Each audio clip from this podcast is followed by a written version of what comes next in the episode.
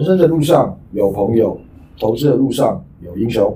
大家好，我是你的好朋友虎兰教授，欢迎各位同学来到量化英雄学院。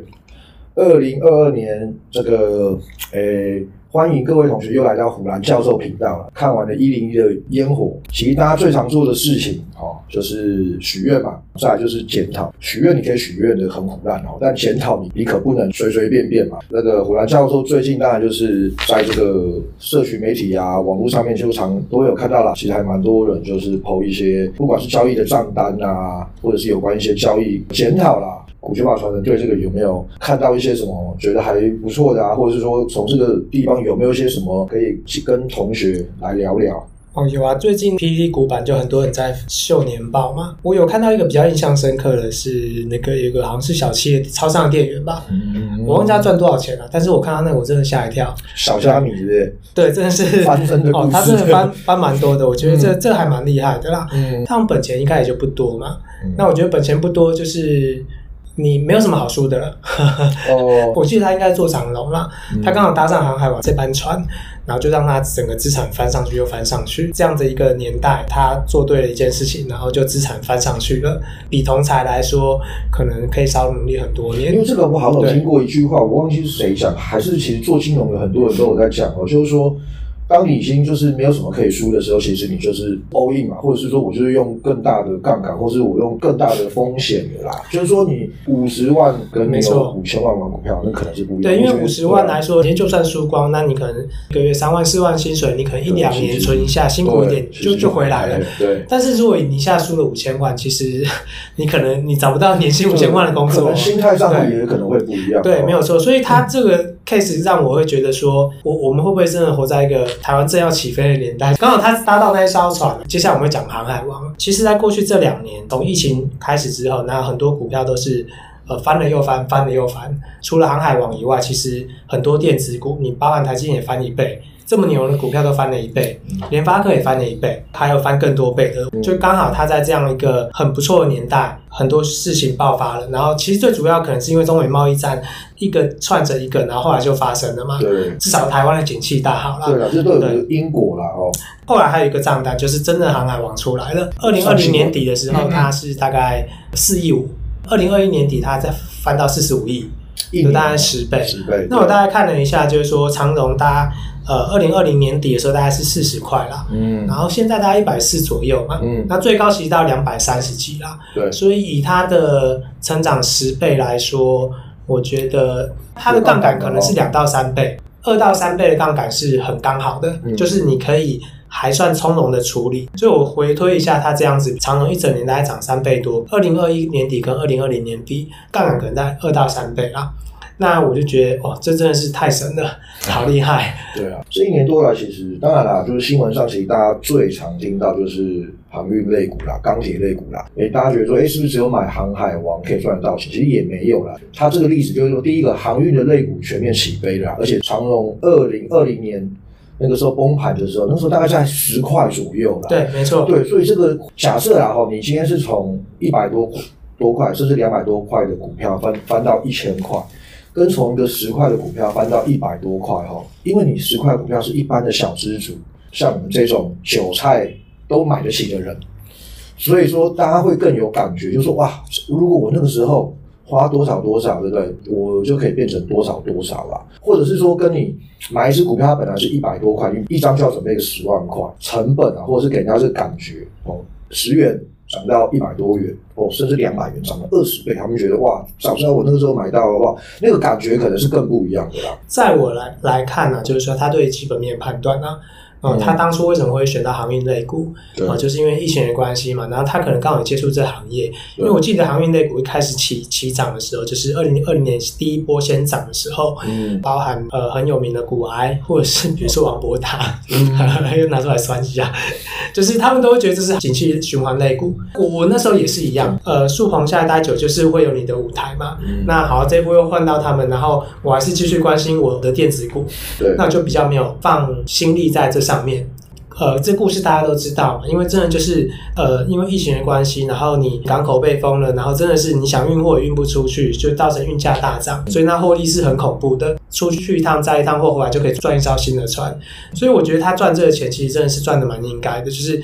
基本面的分析，我觉得他有做足功课。我觉得我们要检讨的，没错，真真的是要检讨。就是我们要检，我觉得就是说这个东西，我觉得自己打自己脸，我觉得就认了嘛。我觉得也没有什么差。我我记得我们后来把它加到讯号里面做，是在八十七块啦。对，因为他第二次涨就很深入去了解它，去看很多的资讯。我有赚到后面那一段，呃，有赚到，其实没有赚很多。因为第二件事就是，其实我们在做交易的时候，我们比较注重风险啦。对，就是我不会下到这么大的部位。嗯，可能我觉得去年我很不错。但是跟他的十倍一比，我觉得啊，天哪，天哪，很干，都 都不敢讲话，就觉得真的要好好检讨自己啊。嗯、我觉得这样也很不错，是在于说大家都在那边破账单的时候，你就会看到别人厉害的地方。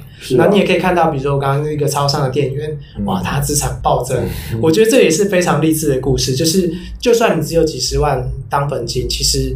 在这个市场上都有很好的机会存在。是是，啊、新的一年，当然我们这个量化英雄学院哦，自己给自己的一些愿望，在市场上赚到钱，我觉得这个就太平庸了啦哈。我最希望的哦，带给各位的同学投资的新观念啦哈。对，这样讲会不会有点太矫情？应该是不会啊。对对，至少我会希望就是说，大家听完这个节目是真的可以从我们这边获得一些，哪怕是一点点的新观念哦。我们希望在二零二二年可以做到的。那至于说检讨的话，我觉得当然就是说，刚进新的一年，其实大家都在 po 账单啊，在跟大家讲说，哎，这个赚了多少钱？那我这边先当然要先提点一下啊。其实我觉得不管行情好跟不好啦，只要在第二年哦，比方说大家 po 账单，或者在想说，哎，我去年效益怎么样怎么样哦，那我们眼睛看得到，其实百分之八十大部分应该都会是好的啦。绝大部分人其实坏的他不太会剖出来哦。就是说，也是希望各位同学不要说，哎，一看到这个哇账单剖出来了哦，很励志的故事，就像刚刚古轩老师传人分享的一个故事。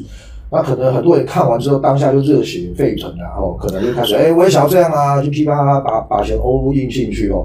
那这个就有点是不理智的，然后当然就是说，这个是个很好的，可以提醒自己不要这个太妄自菲薄哦。你有机会可以像他一样哦，但也不应该就太一头热，然后这个只是在这边要提醒一下大家了哈。好，那我们的交易要检讨，那我就大概想问问股权法传人，比方说我们去年的交易。好，在股票上面呢，权证上面呢，选择权上面呢，这个期货上面有没有什么是让你觉得，哎，可能就是我觉得可能需要检讨一下喽？因为我们每个礼拜都在检讨嘛，呃，年底的时候就是我们自己在检讨。我们一开始做权证，市场上有人每年都可以从权证就是接近赚一百 percent 走了。我有问到，好像是二零二零年他们应该是翻了六十 percent。比如说你有一亿就赚六千万，做权证，对对对，那我们就也来尝试嘛，尝试怎么做？嗯、因为权证就跟选择权其实很像的概念嘛，就是你以小博大嘛。对。那如果当你抓到标股的时候，其实你的报酬率是很不错的。一九年开始做了，然后大概二零年，因为疫情一开始，二三月开始起涨嘛，就噼里啪啦。二零二零年一整年下来，光看报酬率的话，嗯、那我这样简单算一下，二零二零有一百三十五 percent。嗯。好，那时候会觉得，哎，权证这东西真的可以做，感觉很好。对，好，好像还还不错。那还不错的情况之下，沙老师就叫我，哎，把部位加大，再加两倍，是翻两倍，翻更快。对，就挑战看看嘛。二零二一年到年底结束，整个报酬率来讲，其实只有十六 percent。我也在想到底发生什么什么问题，嗯、就是说为什么会差这么多？同样同样标的的股票，我期货其实赚蛮多的。嗯，好，那大概有检讨出几个方向啊。第一个就是说。因为当我权证部位越下越大的时候，比如说我整体的部位叫做三千万好了，对。二零二零年的时候，我可能最多是三百万，至于三千万可能十 percent，对。可是如果变九百万，至于三千万叫三十 percent，那我可能想的事情就是说，那我今天九百万全都去买权证的时候，那我今天突然追在最高点，那其实一天就可能赔两百七十万了。因为我做法就是去追最强的股票嘛，嗯。所以后来我发现这件事情莫名其妙是成我自己的心魔了。就比如说，同样一档股票，我在期货是下的，跟权证相比的话，我是多下四倍。嗯、因为期货我没关系嘛，今天买错，我今天当天可以停损。可是权证，我就他妈我要隔天，对，我要隔天才能砍。嗯、那我能做的是什么？那就是尽量去分散嘛，我就是找别的股票嘛。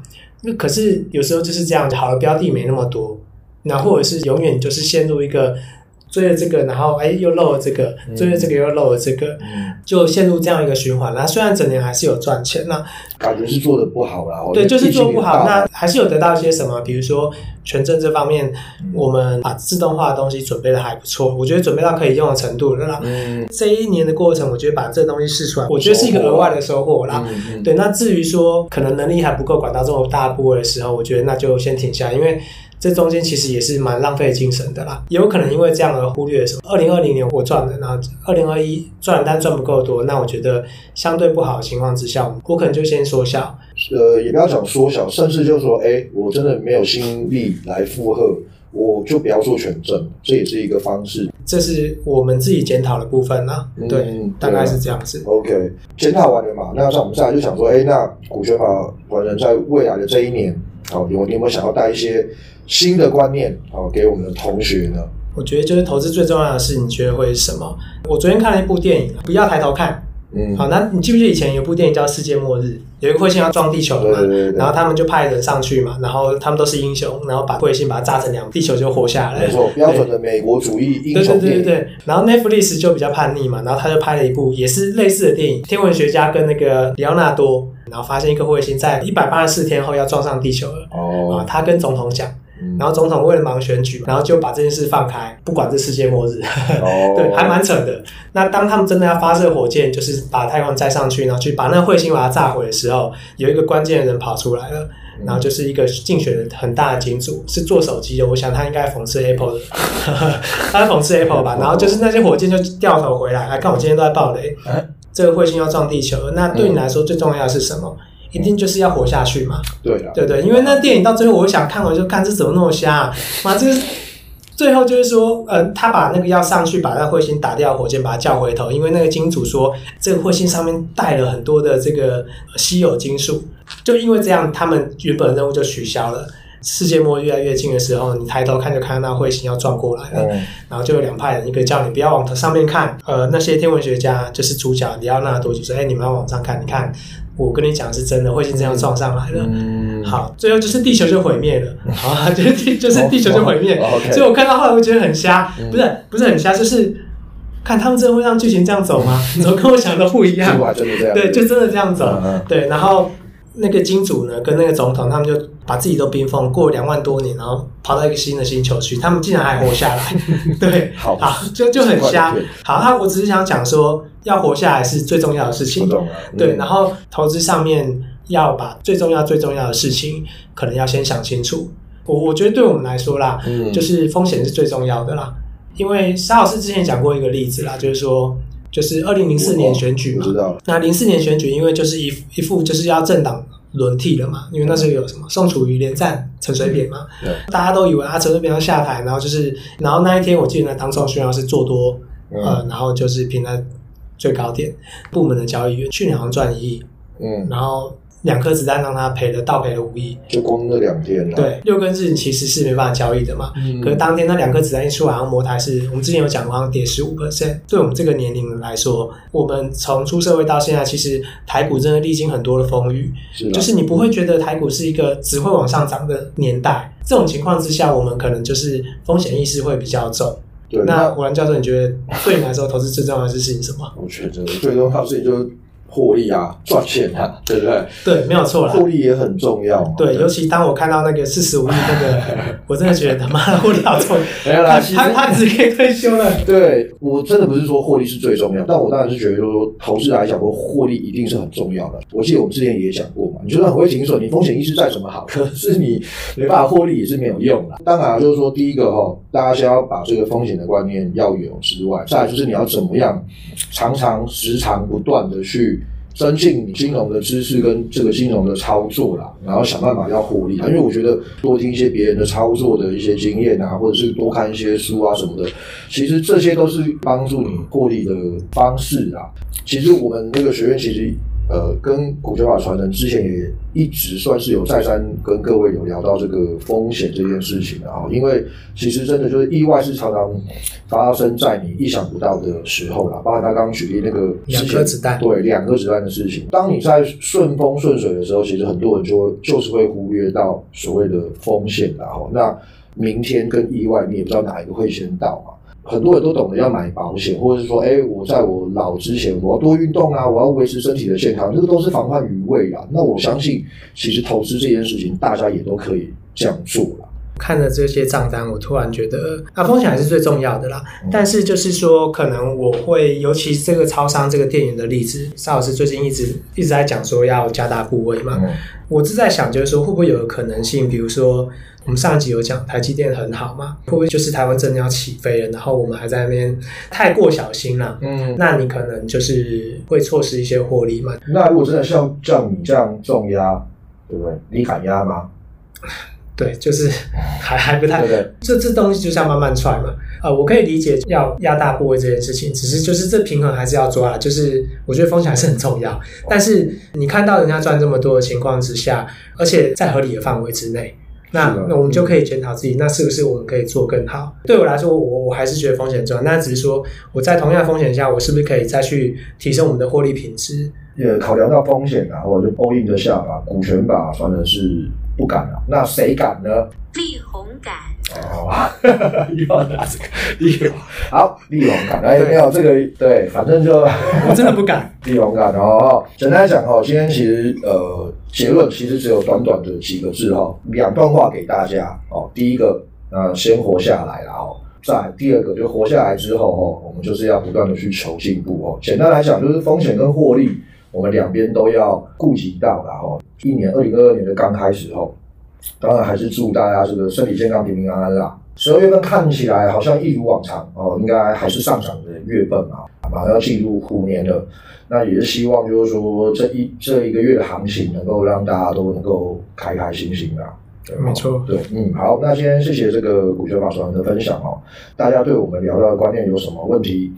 或者是任何的想法，希望学院之后可以来讨论的哦，都可以在脸书的粉丝团留言。脸书可以搜寻量化英雄学院，帮我点赞并且追踪。谢谢今天大家的收听，祝所有人投资顺利。量化英雄学院给你投资新观念，我们下次见，拜拜，拜拜。